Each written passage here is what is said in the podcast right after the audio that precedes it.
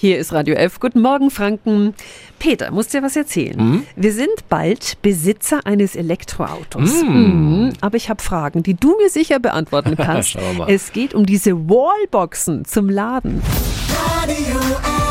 Jetzt Tipps für ganz Franken. Hier ist unser Wiki Peter. Wallbox, das ist ja diese Ladestation für E-Autos an der eigenen Hauswand. Aber warum eigentlich eine Extrabox? Ich habe doch schließlich auch eine normale Steckdose, aus der auch der Strom kommt. Ja, ja, schon, aber mit so einer Box, da geht das viel schneller, weil einfach eine höhere Stromleistung da rauskommt und es ist vor allem sicherer. Die lange Ladezeit eines E-Autos belastet das häusliche Stromnetz dauerhaft und dafür ist das Hausnetz meist eben nicht ausgelegt. Die Folge kann sein Kurzschluss oder im schlimmsten Fall sogar ein Brand. Es gibt die unterschiedlichsten, größere, stärkere, günstige, teure. Gibt es da sowas wie eine Faustregel? Welche Wallbox? Also Fachleute, die raten zu einer 11 kW Anlage. Ein E-Auto wird damit über Nacht dann richtig satt. Und wichtig, eine höhere Leistung lässt zwar die Batterie schneller laden, allerdings verschleißen sie dann auch schneller. Was kostet so eine Box?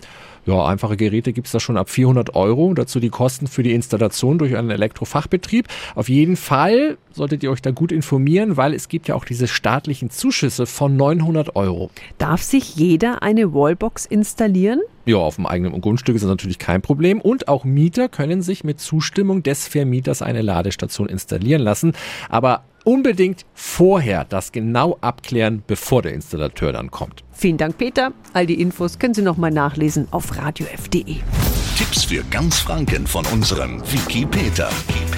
Täglich neu im Guten Morgen Franken um 10 nach 9. Radio